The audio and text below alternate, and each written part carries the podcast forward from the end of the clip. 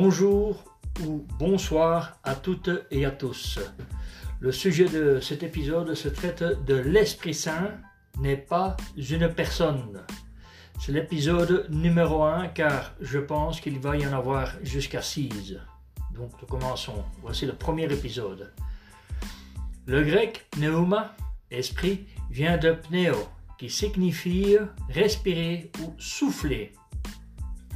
Et on pense que l'hébreu roi, esprit, vient d'une racine qui a le même sens.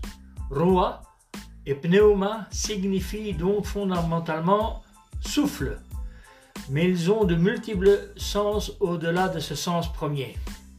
Voir Habakkuk 2.19.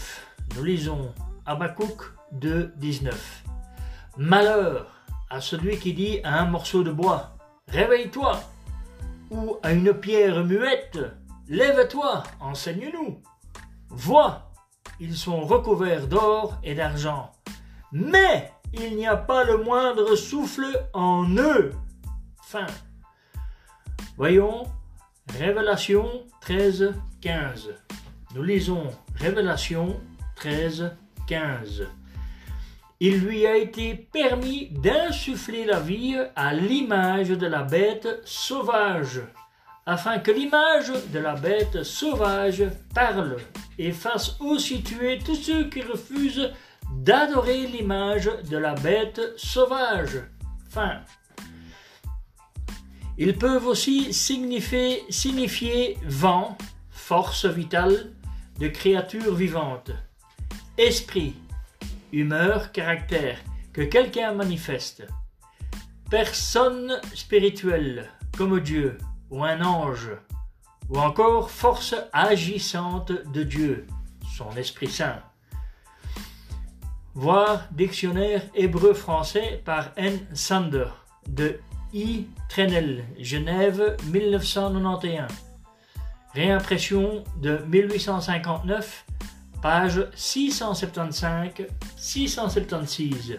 Lexicon in Veteris Testamenti Libros par, par L. Kohler et W. Baumgartner. Leyde, 1958. Page 877 jusqu'à 879. Dictionnaire du Nouveau Testament par Xavier Léon Dufour, 1975 page 241-242. Dictionnaire biblique Gerhard Kittel, Esprit par A. Klein-Necht, F. Baumgartel, W. Bieder et Georgeberg et Schweitzer, traduit par E. de Peyer, Genève, sans date. Tous ces sens ont un point commun.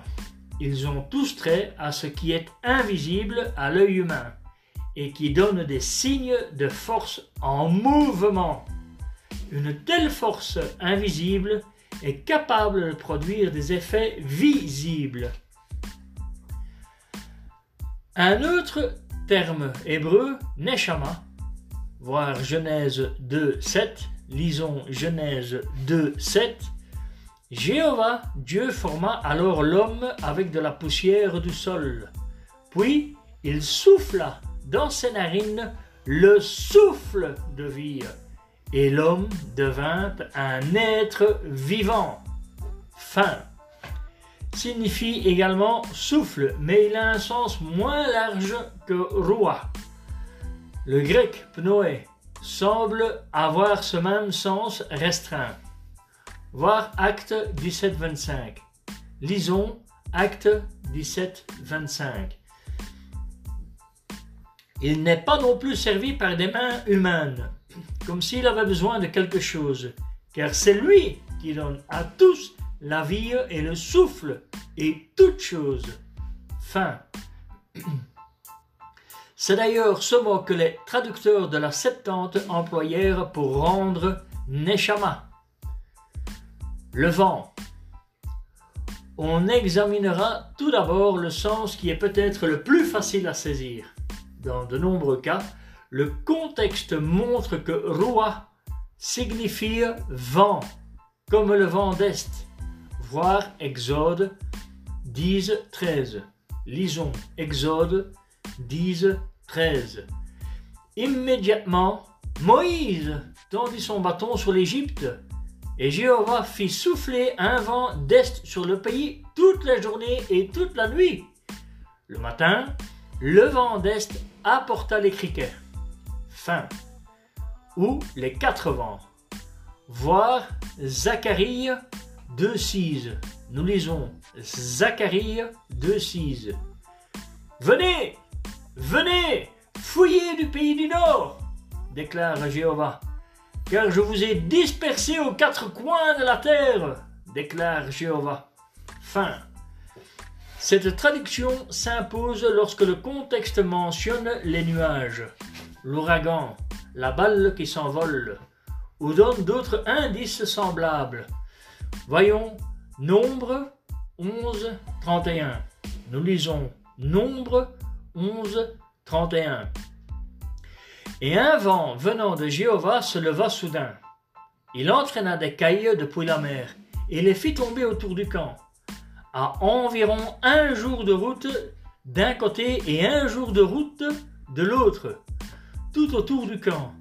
Et elles s'entassèrent sur près, sur près de deux coudées au-dessus du sol. Fin. Voyons 1 roi 18 45. Nous lisons 1 roi 18 45. Entre-temps, des nuages arrivèrent, le ciel devint sombre et le vent se leva. Puis une pluie ciel se mit à tomber. Sur son char, Achap continuait de rouler en direction de Jezreel. Fin. Voyons 1 roi 19, 11. Nous lisons 1 roi 19, 11. Mais Dieu lui dit, Sors et tiens-toi sur la montagne devant Jéhovah. Et Jéhovah passait devant Élie, et un vent grand et fort fendait des montagnes et brisait des rochers devant Jéhovah. Mais Jéhovah n'était pas dans le vent. Après le vent, il y eut un tremblement de terre. Mais Jéhovah n'était pas dans le tremblement de terre. Fin. Voyons Job 21, 18. Nous lisons Job 21, 18. Deviennent-ils comme la paille au vent, comme la balle qu'emporte l'ouragan? Fin. Puisque les quatre vents servent à désigner les quatre directions, est, ouest, nord et sud, on peut parfois traduire roi par direction ou par côté. Voyons 1 Chronique 9, 24. Nous lisons 1 Chronique 9, 24. Ces portiers se trouvaient sur les quatre côtés, à l'est, à l'ouest, au nord et au sud. Fin. Voyons Jérémie 49, 36. Je ferai venir sur l'élam les quatre vents des quatre extrémités du ciel, et je disperserai ses habitants à tous ces vents. Oui, c'est dans toutes les nations, sans exception, que seront dispersés les habitants de l'élam. Fin. Voyons. Jérémie 52, 23. Nous lisons Jérémie 52, 23. Il y avait 96 grenades sur les côtés. En tout, il y avait 100 grenades sur les entrecroisements des chaînes. Fin. Voyons Ézéchiel 42 du 16 au 20. Au 20. Nous lisons Ézéchiel 42 du 16 au 20. Il a mesuré le côté avec le roseau à mesurer. D'après le roseau à mesurer, il faisait 500 roseaux de long d'un bout à l'autre. Il a mesuré le côté nord, qui d'après le roseau à mesurer faisait 500 roseaux de long. Il a mesuré le côté sud, qui, d'après le roseau à mesurer, faisait 500 roseaux de long. Il a tourné vers le côté ouest, il a mesuré une longueur de 500 roseaux avec le roseau à mesurer. Il a mesuré les quatre côtés. Il y avait un mur tout autour, qui faisait 500 roseaux dans le sens de la longueur et 500 roseaux dans le sens de la largeur.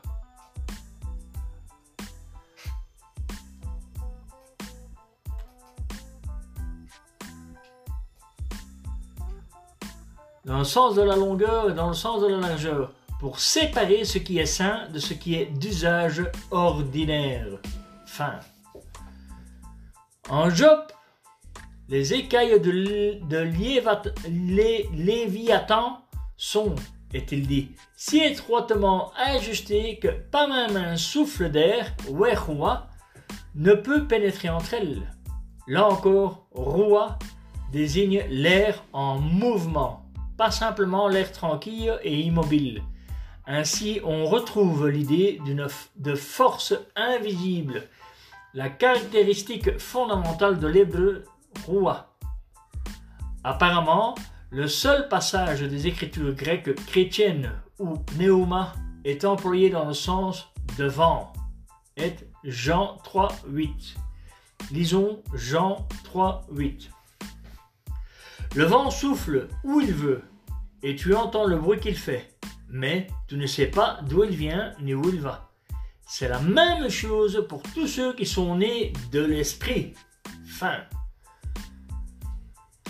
L'homme ne peut maîtriser le vent. Il ne peut le guider, le diriger, le retenir ou le posséder. C'est pourquoi fréquemment il est question de vent, roi, pour parler de ce que l'homme ne peut maîtriser ou atteindre, de ce qui est insaisissable, éphémère, futile ou sans utilité véritable. Voir Job 6, 26. Nous lisons Job 6, 26. Complotez-vous de, condamner mes paroles, les déclarations d'un homme désespéré que le vent balaye? Fin. Voyons, Job 7, 7. Rappelle-toi que ma vie est du vent, que mon œil ne verra plus jamais le bonheur. Fin. Voyons, Job 8, 2. Jusqu'à quand parleras-tu ainsi? La parole de ta bouche ne sont qu'un vent puissant. Fin. Voyons Job 16, 3. Y a-t-il une fin aux paroles creuses? Qu'est-ce qui te pousse à répondre ainsi? Fin. Voyons Proverbe 11, 29. Nous lisons Proverbe 11, 29. Celui qui attire des problèmes à sa famille héritera du vent et le stupide sera le serviteur du sage. Fin. Voyons Proverbe 27, 15, 16. Nous lisons Proverbe 27, 15, 16. Une épouse querelleuse est comme un toit qui fuit sans arrêt un jour de pluie. Celui qui réussit à la tempérer est capable de tempérer le vent et de saisir de l'huile dans sa main droite. Fin. Qu'il faut bien comprendre avec ce verset, c'est que si une femme est querelleuse et que tu n'arrives, même que tu arrives à la contrôler, ce qui est plutôt utopique, euh, en fin de compte, tu n'y arriveras pas parce que si elle a décidé de, mettre de la querelle, elle n'arrête pas.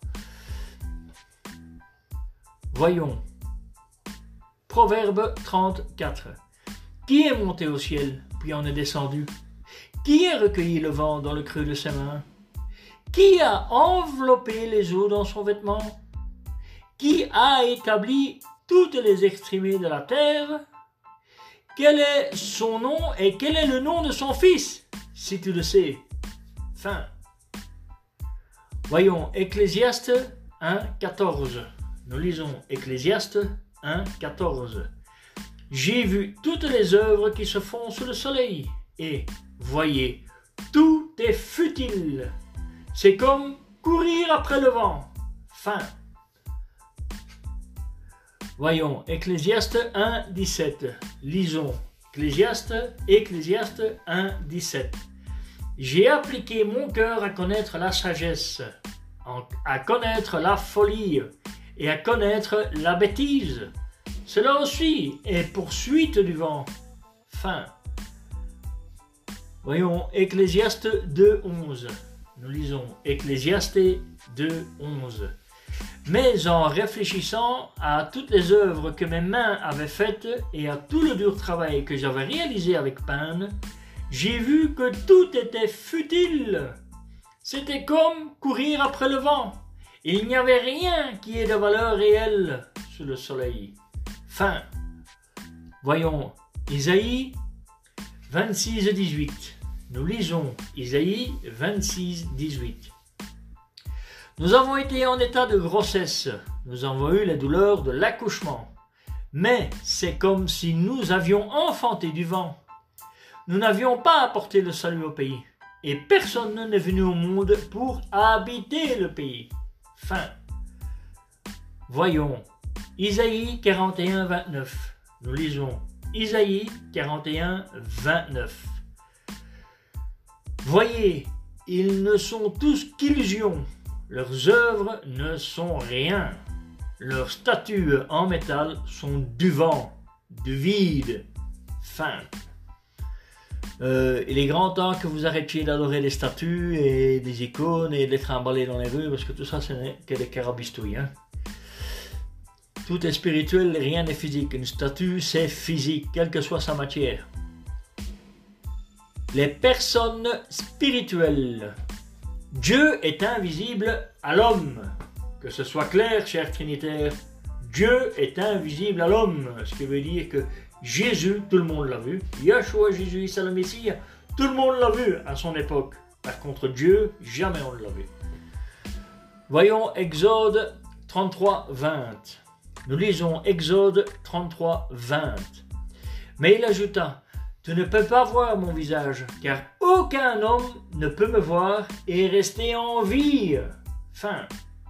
C'est Jéhovah, Yahshua, c'est Jéhovah le Dieu d'Israël, le créateur de Yahshua, Jésus Issa le Messie, qui parle. Jéhovah parle. Lui seul est le vrai Dieu, le Dieu d'Israël. Voyons Jean 1, 18. Nous lisons Jean 1, 18. Aucun homme n'a jamais vu Dieu. Le Dieu unique engendré qui est auprès du Père, c'est lui qui a expliqué qui il est. Fin. Attention, je répète, hein, parce que ça c'est un, verset que les Trinitaires utilisent pour dire que Jésus serait Dieu, supposé être Dieu. Jésus n'est pas Dieu, point la ligne. Je répète, aucun homme n'a jamais vu Dieu. Aucun homme n'a jamais vu Dieu. Trinitaire, aucun homme n'a jamais vu Dieu. Le Dieu unique engendré, le Dieu unique engendré qui est auprès du Père, c'est lui qui a expliqué qui il est. Là, on parle de Jésus. Après avoir lu Aucun homme n'a jamais vu Dieu, lui, c'est Jéhovah. C'est le Dieu de la Shema, c'est le Dieu d'Israël, le créateur de Jésus. Puis après, on lit le Dieu unique engendré qui est auprès du Père. C'est lui qui l'a expliqué. Là, on parle de Jésus, la première création de Dieu. Donc, bien faire la différence. Ce sont deux personnes bien distinctes, cher Trinitaire. Voyons 1 Timothée 1, 17. Nous lisons 1 Timothée 1, 17. Au roi d'éternité, impérissable, invisible, au seul Dieu, soit l'honneur et gloire à tout jamais. Amen. Je répète, hein, Trinitaire. Au roi d'éternité impérissable, invisible, invisible, invisible au seul Dieu, soit l'honneur et gloire à tout jamais. Enfin, on parle de Jéhovah, le créateur du Christ, le Dieu d'Israël, le Dieu de la Shema, en Deutéronome 6.4. Il est vivant et il déploie une force sans pareille dans tout l'univers. Voyons 2 Corinthiens 3.3. Nous lisons 2 Corinthiens 3.3 car il est évident que vous êtes une lettre de Christ écrite par nous grâce à notre ministère, inscrite non avec de l'encre, mais avec l'esprit d'un Dieu vivant, et non sur des tablettes de pierre, mais sur des tablettes de chair, sur des cœurs. Fin. On parle de la loi là, hein? dans nos cœurs, dans notre chair, dans nos têtes, plus sur des tablettes de, pierre. Hein? Et euh, c'est l'amour du prochain, de Dieu en premier, et du prochain. Là, tu accomplis toute la loi mosaïque d'avant. Et la loi que les musulmans veulent nous imposer euh, n'a rien à voir. La charia, ce n'est pas de Dieu. Par contre, la loi mosaïque, c'est qu'elle était de Dieu. Et elle se retrouve dans ces deux commandements. Un Dieu, Jéhovah ton Dieu en premier, et ensuite ton prochain. Là est toute la loi. Actuellement, depuis 2000 ans. Isaïe, nous voyons Isaïe 40 du 25 au 31. Lisons Isaïe 40 du 25 au 31. À qui pourriez-vous me comparer? De qui me feriez-vous l'égal dit le Saint? Levez vos yeux vers le ciel et voyez qui a créé ces choses C'est celui qui les fait sortir comme une armée, chacune d'elles par son numéro. Il les appelle toutes par leur nom de fait de sa colossale énergie vive et de sa force impressionnante. Pas une ne manque. Pourquoi dis-tu, ô Jacob? Pourquoi déclares-tu, ô Israël? Jéhovah ne voit pas ce qui arrive. Mon Dieu ne défend pas mes droits. Ne sais-tu pas?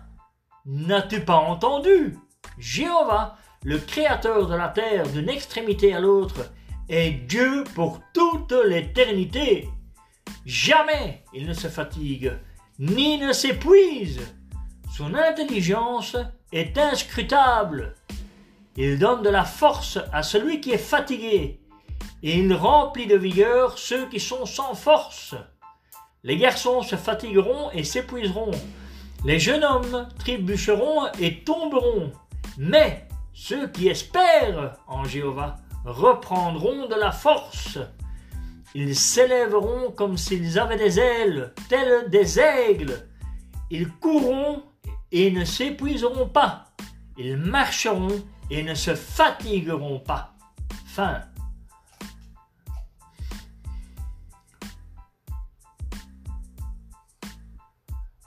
Christ, Yeshua, Jésus, Saint le Messie déclara Dieu est un esprit, pneuma. De son côté, l'apôtre écrivit Or, Jéhovah est l'Esprit. Voyons Jean 4, 24. Nous lisons Jean 4, 24. Dieu est un esprit, et ceux qui l'adorent doivent l'adorer avec l'esprit et la vérité. Fin. J'insiste sur le fait que un esprit, on ne voit pas un esprit, ça ne peut pas se voir. Donc Dieu, on ne peut pas le voir. Si Dieu est un esprit, on ne le voit pas. Voir 2 Corinthiens 3, 17, 18. Nous lisons 2 Corinthiens 3, 17, 18. Or, Jéhovah est l'Esprit. Et là où est l'Esprit de Jéhovah, là est la liberté. Et nous tous, alors que le visage dévoilé, nous reflétons comme des miroirs la gloire de Jéhovah. Nous sommes transformés en cette même image, reflétant de mieux en mieux cette gloire, exactement comme l'accomplit Jéhovah, l'Esprit. Fin. Je répète, on ne peut pas voir Dieu car il est un esprit. Le temps bâti sur Yahshua Jésus, le Messie, la pierre angulaire de fondement est un lieu où Dieu habite par l'Esprit. Fin. Voyons Éphésiens 2, 22. Nous lisons Éphésiens 2, 22. En union avec lui, vous aussi, vous êtes en train d'être bâtis ensemble pour former un lieu où Dieu habite par l'Esprit. Fin. Important, hein? Vous êtes bâtis pour former un lieu où Dieu habite par l'Esprit. C'est nous, le temple. C'est notre physique. Ce n'est pas des pierres, ce n'est pas des églises ni, ni, des mosquées. Hein.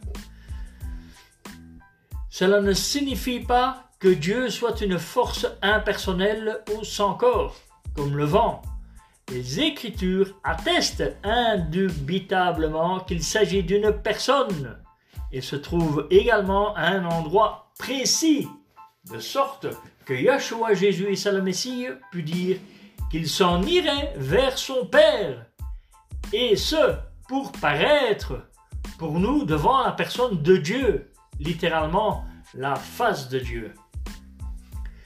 Voyons Jean 16, 28. Nous lisons Jean 16, 28. Je suis venu comme le représentant du Père, et je suis venu dans le monde.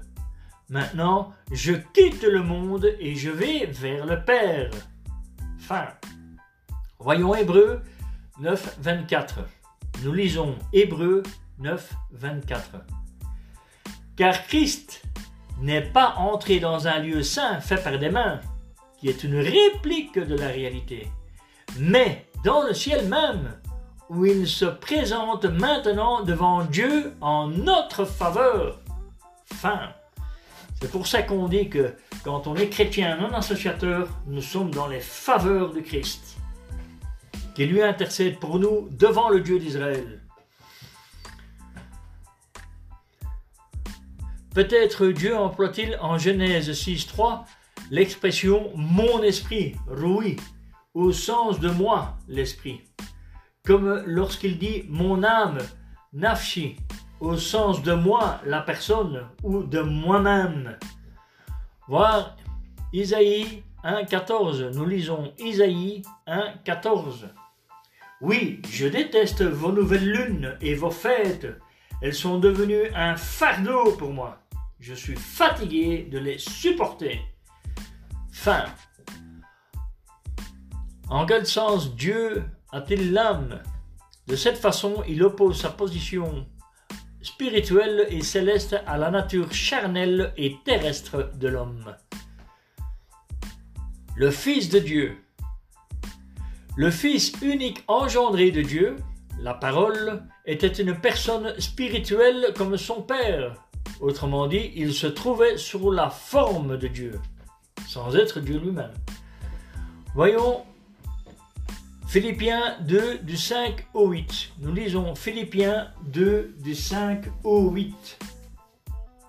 Gardez en vous cet état d'esprit qui était aussi en Christ Jésus, lui qui, bien qu'ayant la forme de Dieu, n'a pas songé à une usurpation, c'est-à-dire être égal à Dieu. Au contraire, il s'est dépouillé de lui-même, il a pris la forme d'un esclave et il est devenu humain.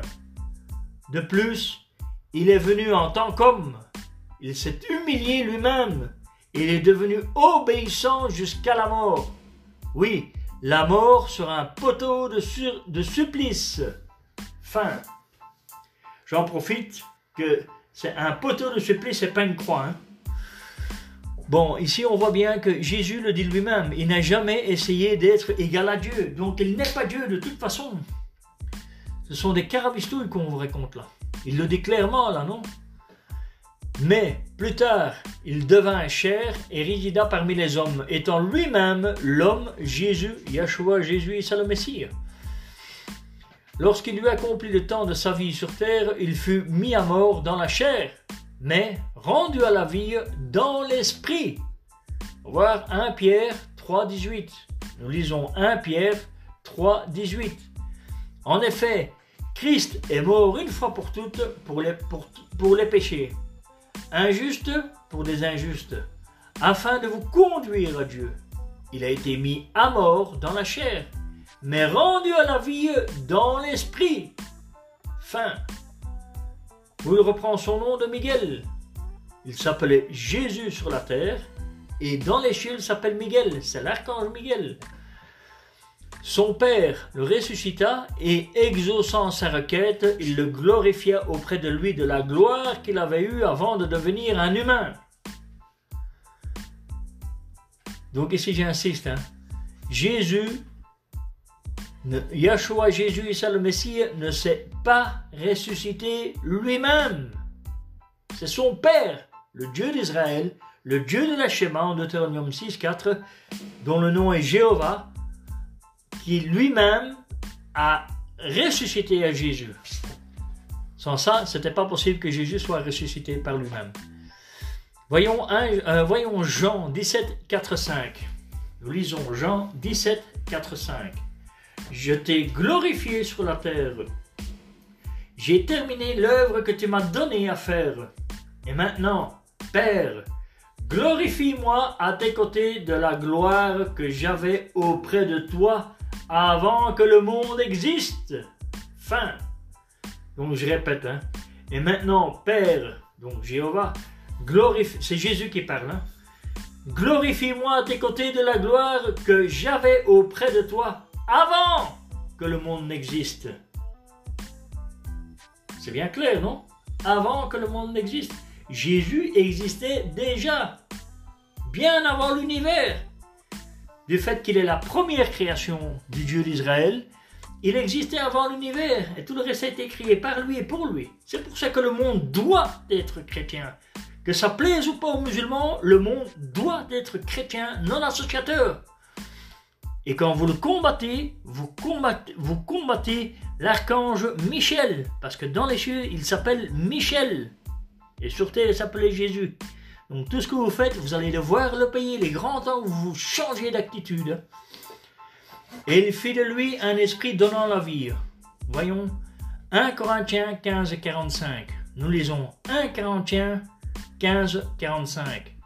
Il est écrit Le premier homme, Adam, devient un être vivant. Le dernier Adam est devenu un esprit, donnant la vie. Fin. Explication. Adam, c'est Adam. Tout le monde connaît Adam et Ève. Hein? C'est le premier être humain. Et le dernier Adam, ben, c'est Jésus. Jésus, il a beaucoup de noms, beaucoup de titres, beaucoup de choses dans la Bible. Hein. Il faut, faut bien l'étudier hein, pour bien comprendre qui est Jésus. Fin.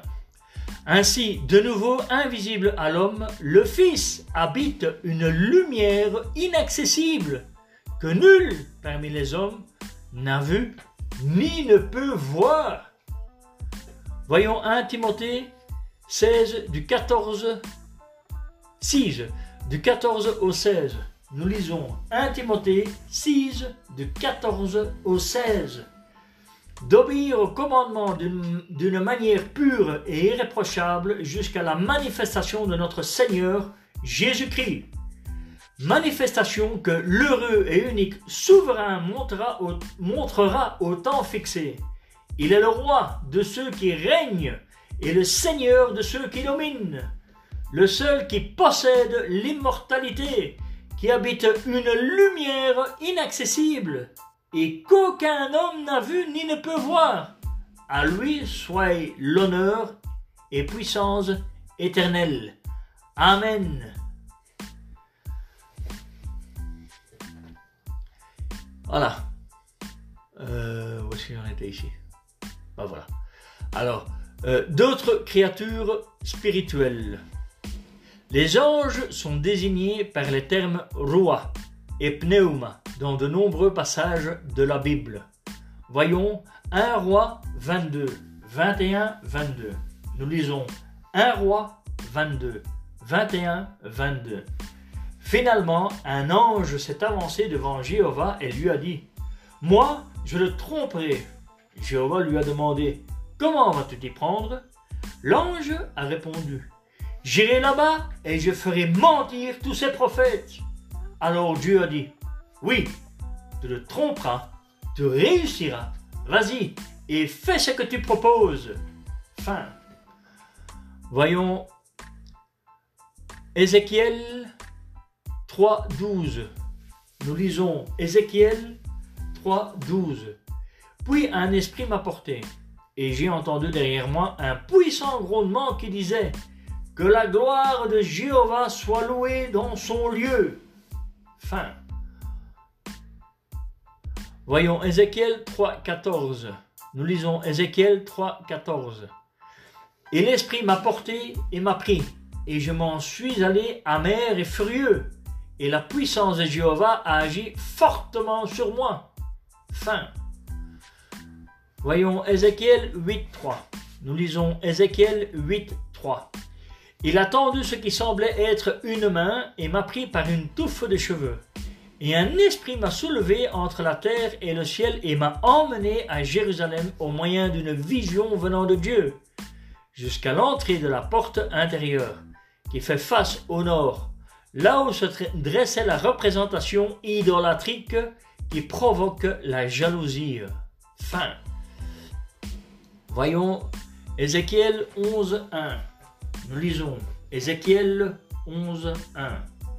Puis un esprit m'a soulevé et m'a emmené vers la porte est de la maison de Jéhovah. La porte qui fait face à l'est, là, à l'entrée de la porte. J'ai vu 25 hommes. Il y avait parmi eux Jaazania, fils d'Azur, et Pelatia, fils de Benaya, des princes du peuple. Fin. Voyons. Ézéchiel 11, 24. Nous lisons Ézéchiel 11, 24. Alors un esprit m'a soulevé par le moyen d'une vision provoquée par l'Esprit de Dieu. Il m'a, et il m'a emmené auprès des exilés en, en Chaldée.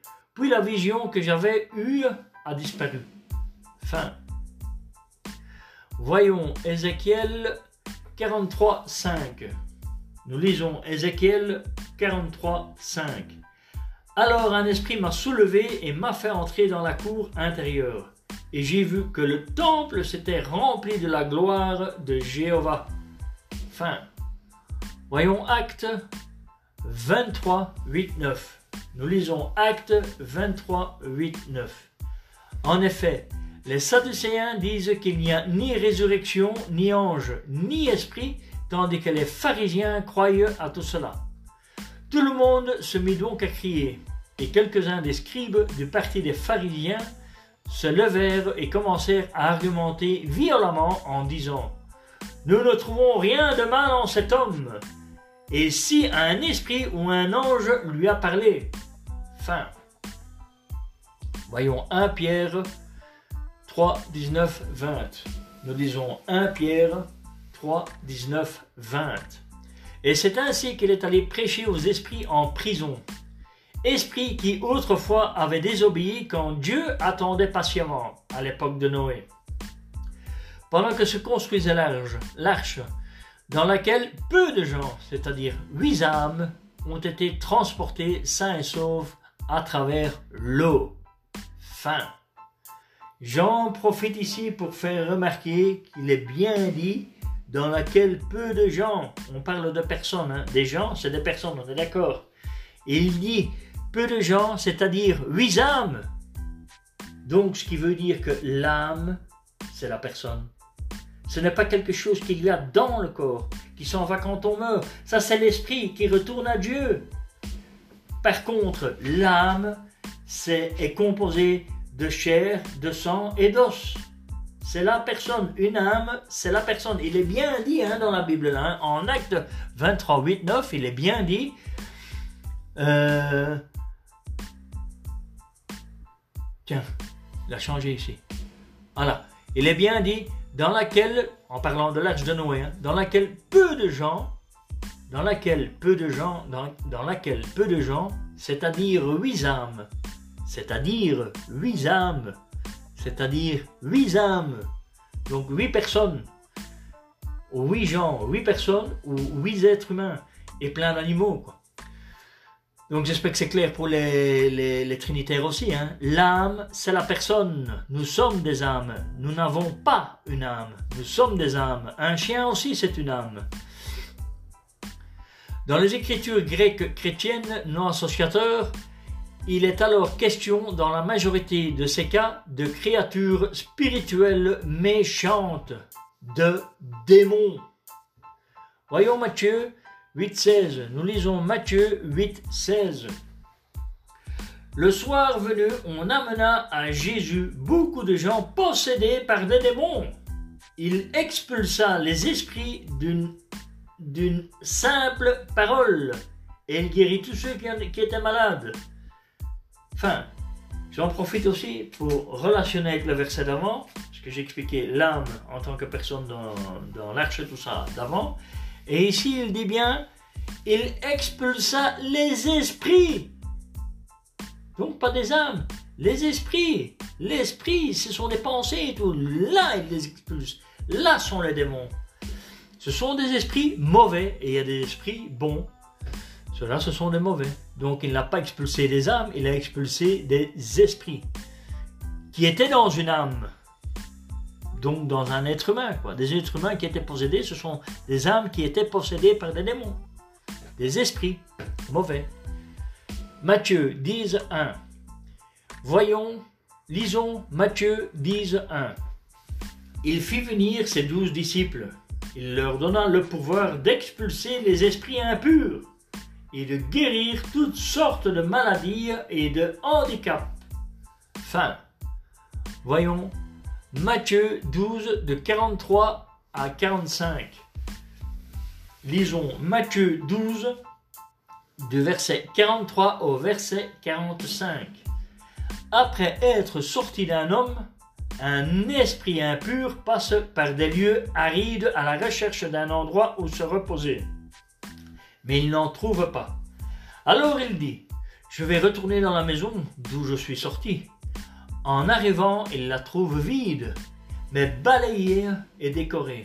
Il va alors chercher sept autres esprits plus méchants que lui, puis ils entrent et s'installent là.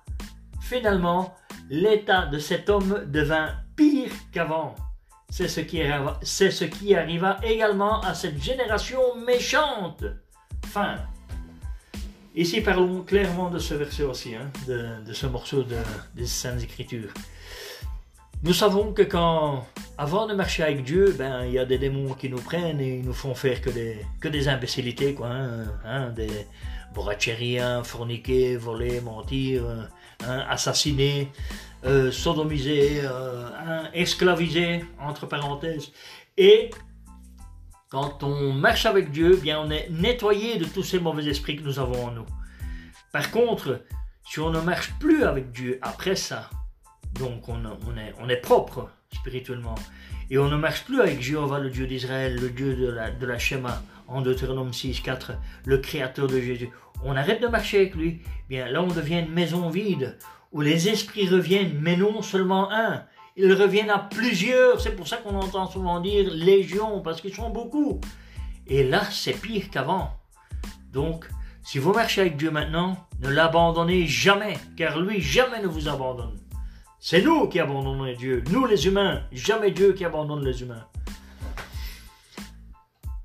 Voilà.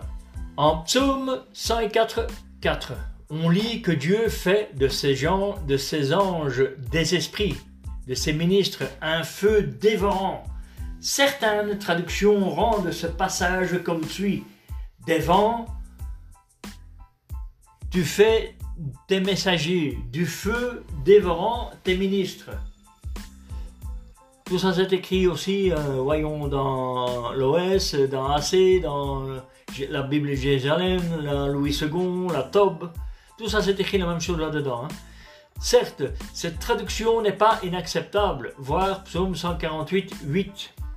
Nous lisons Psaume 148, 8. Éclair et grêle, neige et nuages épais, vous, ouragan qui exécutez sa parole.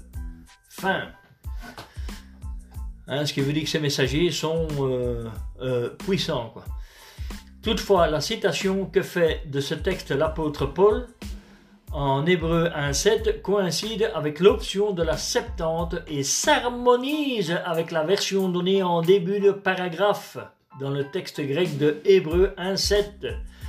L'article défini tous est employé devant ange et non devant esprit, pneumata, ce qui fait logiquement du mot ange le sujet par rapport à l'autre mot. Voici ce que dit à ce propos un commentaire biblique. Barnes, Notes on the New Testament, 1974. On peut présumer que Paul, qui avait été instruit dans la connaissance de l'hébreu, était mieux placé que nous pour en connaître la construction exacte de Psaume 104.4. Il est aussi moralement certain qu'il employa ce passage dans une argumentation de la façon dont le comprenaient couramment ceux à qui il l'écrivait, c'est-à-dire ceux qui connaissaient bien la langue et les écrits hébraïques. Voir Hébreu 1, 14. Nous lisons Hébreux 1, 14. Ne sont-ils pas tous des esprits pour un saint service, envoyés pour servir ceux qui vont hériter du salut Fin. Bien que les anges de Dieu soient capables d'apparaître aux hommes en se matérialisant sous la forme humaine, leur nature n'est ni matérielle ni charnelle. Ils sont donc invisibles. Ils sont doués d'une vie active et peuvent déployer une force impressionnante, de sorte que les termes roi et pneuma leur conviennent tout à fait. En Éphésiens 6.12, Paul parle des chrétiens non associateurs qui luttent non pas contre le sang et la chair, mais contre les gouvernements, contre les autorités, contre les maîtres mondiaux de ces ténèbres, contre les forces spirituelles méchantes dans les lieux célestes. Si on traduit le grec littéralement, à la fin de ce verset se lit ainsi vers les choses spirituelles, en grec pneumatika, de la méchanceté dans les lieux célestes. La plupart des versions modernes reconnaissent que ce texte ne désigne pas quelque chose d'abstrait, la puissance spirituelle de méchanceté, mais la méchanceté manifestée par les personnes spirituelles. Elles le traduisent en conséquence comme suit.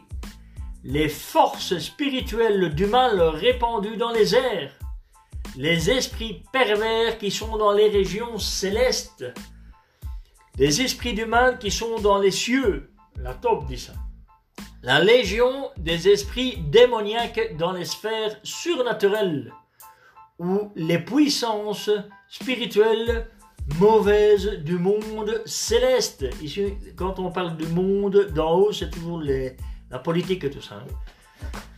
La force agissante de Dieu, l'Esprit Saint.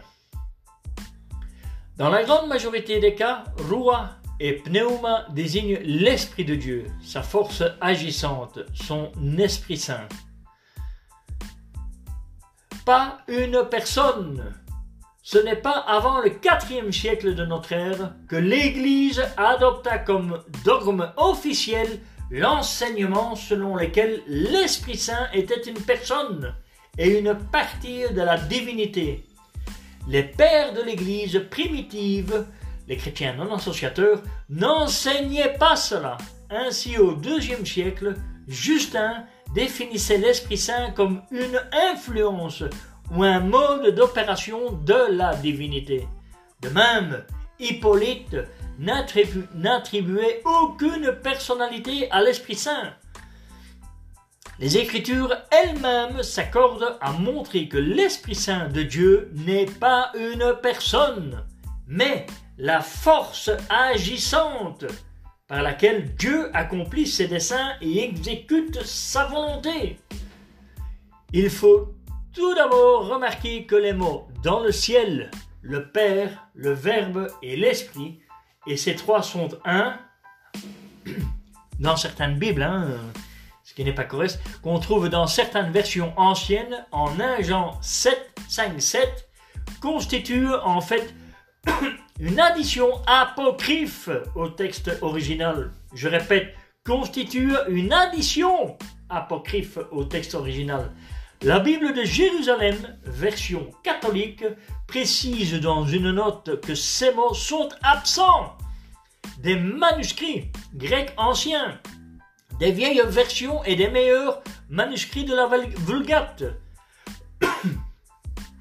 Un commentaire biblique, un textual commentary on the Greek New Testament par Bruce Metzger, 1975, page 716 jusqu'à 718, retrace en détail l'historique de ce passage apocryphe.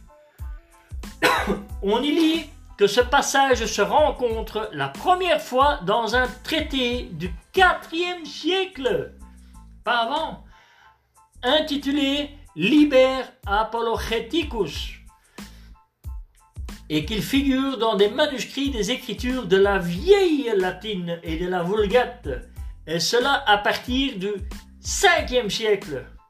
la majorité des traductions modernes, catholiques et protestantes n'incluent pas cette phrase dans le texte en raison de sa nature apocryphe.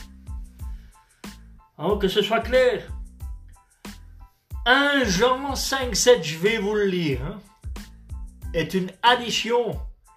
Alors que quand il dit que ces trois sont, sont un, c'est un mensonge, car la vérité, dans les, dans les manuscrits, il faut le traduire car, par car il y en a trois qui témoignent. Ça, c'est la version correcte. Car il y en a trois qui témoignent. Le Père, le Verbe et l'Esprit. Car il y en a trois qui témoignent. Mais jamais en disant et ces trois sont un. Ça, c'est un mensonge. C'est là où les trinitaires sont trompés avec leur Bible, en particulier les évangélistes. Tous ceux qui disent que Jésus est Dieu sont trompés par ce verset. Et c'est ça auquel ils doivent tenir compte et cesser d'insister quand on voit que dans les Écritures, il, est dit autre chose que ce que professe. C'est comme cette histoire de paradis. Il est bien écrit en Genèse 1, 26 jusqu'à 29, sur la terre, qu'ils soumettent les poissons, les animaux de la terre, de la terre, de la terre, de la terre, et qu'ils continuent à croire et à dire que le paradis serait dans le, dans, troisième ciel. D'où ça vient ça? Ça, ça n'est pas biblique. Donc je demande aux Trinitaires de faire attention et de bien comprendre que vous êtes dans l'erreur à propos de cette Trinité qui n'existe pas. Et que l'Esprit Saint, ce n'est pas une personne. Tout simplement, ce n'est pas une personne. Ici, c'est la fin de cet épisode. Je vous laisse et euh, je vous dis que celui-ci, c'est le premier épisode d'une série de, de 5 à 6 épisodes et euh, dont le titre, c'est toujours euh, l'Esprit Saint n'est pas une personne. Je ferai toujours attention d'écrire et de dire à quel épisode on est afin de pouvoir bien suivre. Ceci est le premier épisode. Je vais m'occuper du deuxième que je, où je vous ferai remarquer que nous sommes dans le deuxième épisode et comme ça, et comme ça, ainsi de suite à tous les épisodes jusqu'au dernier. Je vous dis au revoir, merci.